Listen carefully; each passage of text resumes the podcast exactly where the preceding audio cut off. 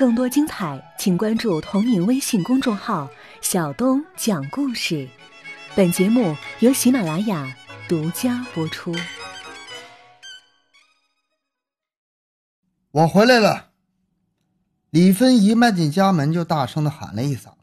媳妇儿李胜氏见了他，丝毫也没有提心吊胆、终于放下来的感觉，倒是儿子李庆田笑嘻嘻的迎了上来：“爹，您可回来了。”俺娘对您去青店洼可担心着呢，好几次打发我去许家大院打听您的消息，我就去了一趟。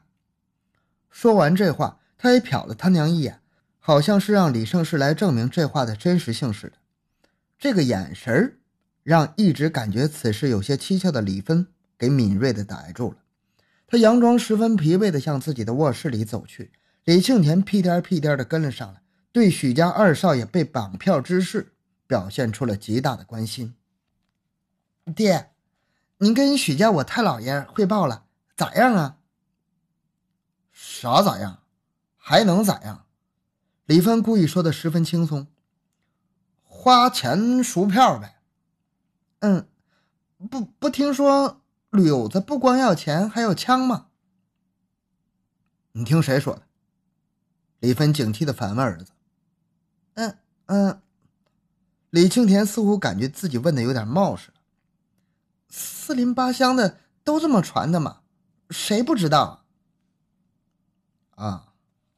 要枪嘛，是有这事。李芬故意把口气缓了下来。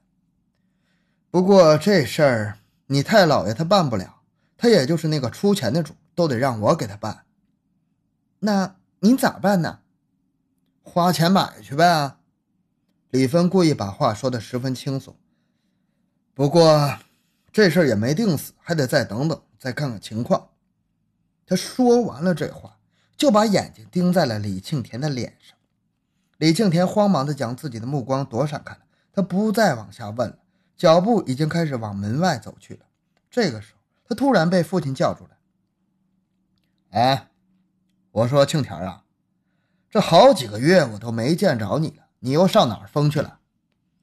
啊，没有。李庆田的言语有些支吾。嗯，也就跟着几个朋友跑点小买卖。我都是大小伙子了，不能光跟爹妈要钱了，也得自己个儿能挣才中啊。您说对吧？这个理儿是对啊，老大不小的了，是得靠你自己养活你自己了。再过两年还得娶妻生子。李芬说话间，一直盯着儿子的反应。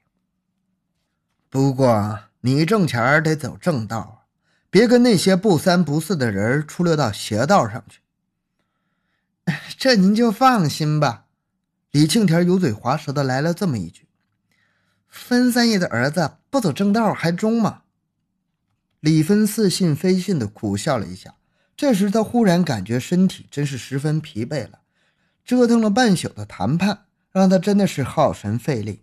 他解开衣服上的扣帕，要上炕睡觉了。李庆田赶忙上来帮他脱下衣服，将父亲扶到炕头上躺下之后，自己便悄悄地离去了。第二天一大早，李芬就来到了许家大院上班了。没想到他刚一迈进大门，就被徐子谦叫到了客厅里面，又交给了他一封海叶子。你看看吧。这是昨晚后半夜扎到大门上的。李芬展开了那张高丽纸，仔细的看了三遍，内容无非就是进一步紧逼着要二十条洋枪的。你看，哎，这可是咋办呢？徐子谦看来心里十分没底，他要李芬给自己想个办法来。看来这洋枪不给他们买是不中了。李芬非常严肃的说道。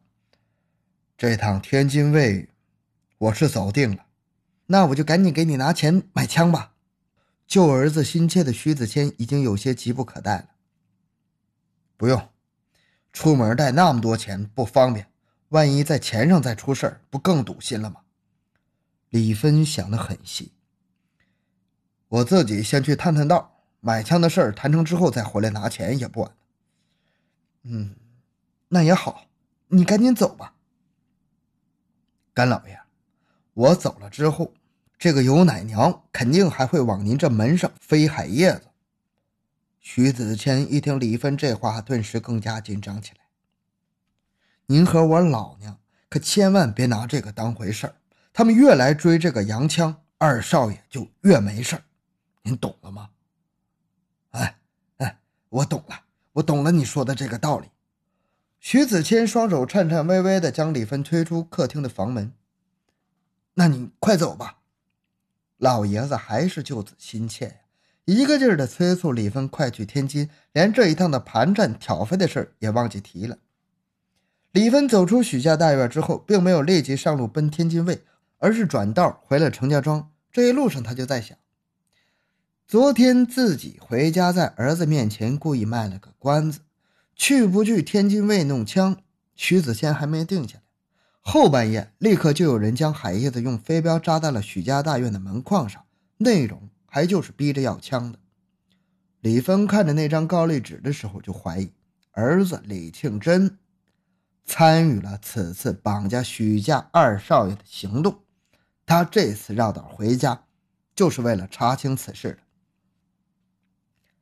李庆田正在客厅里的一把摇椅上悠闲地抽着洋烟卷，一会儿吐着烟圈，一会儿又吐出烟棍圈和棍相互间套着，自己逗自己玩李芬一走进来，立马直奔主题的审问起了李庆田：“昨个后半夜，尤奶娘咋就逼上来了呢？”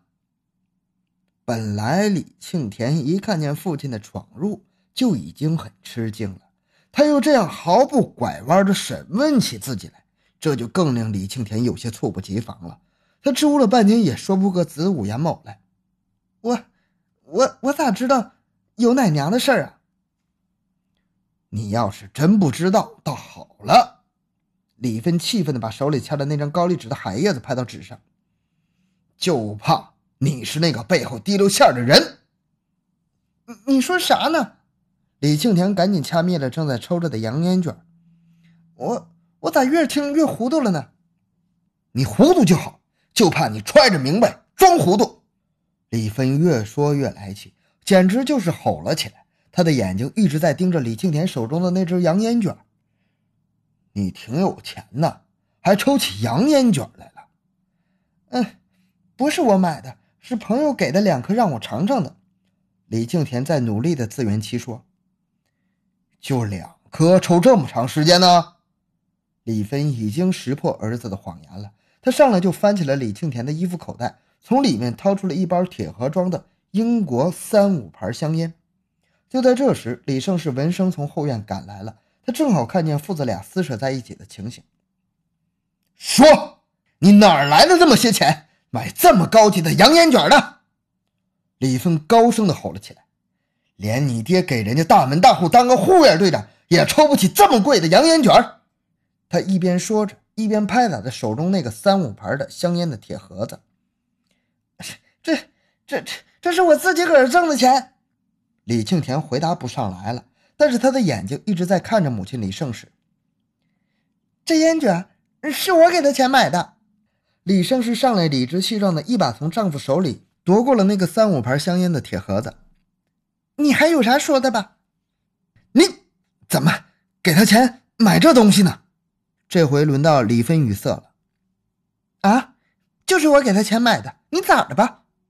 他顺手把那盒香烟塞到了李庆田的手中。分三爷的儿子抽点好烟，有啥不中的？也显得体面嘛。你李芬被妻子的口吻气得够呛，可是又不好发火。你就惯着吧，看你能惯出个啥样的逆子来。逆子顺子的你就别管了，反正就这一个了。李胜时又翻腾起伤心的老账来。你在外面得罪人了，让人家把那个老小子也给偷走了，弄死了。死个屁！活得好好的呢，都成小洋人了，还会说鸟语呢。李芬一气之下，把庚子年间在北京城攻打东交民向英国使馆时见到的情景说了出来，连名都是洋文的了，叫啥？小约翰·布朗。啊！李胜士一听到这个消息，马上把注意力转到了这上面来。你你咋大白天说起胡话来了？咱们清真。啥时候叫这个洋名字了？你问我呀，还是问你们神父二先生去吧？你不还叫凯瑟琳的吗？你李芬撇着嘴白愣妻子一眼：“你这看清楚了，是咱们的老儿子。你在哪儿看见的？”李胜世看到李芬说的这么理直气壮，脸上也将信将疑的露出了喜色，发出了一连串的提问：“那还能错吗？庚子国难那年，我带着马队打到了英国公使的跟前就是二先生抱着他冲我喊的：‘别打我，我们是平民。’”李芬描绘起了当时的情景来。你，你想是看花了眼吧？李胜世还是不敢相信，你看见的是别人家的孩子吧？怕你打他们，二先生才这么说的吧？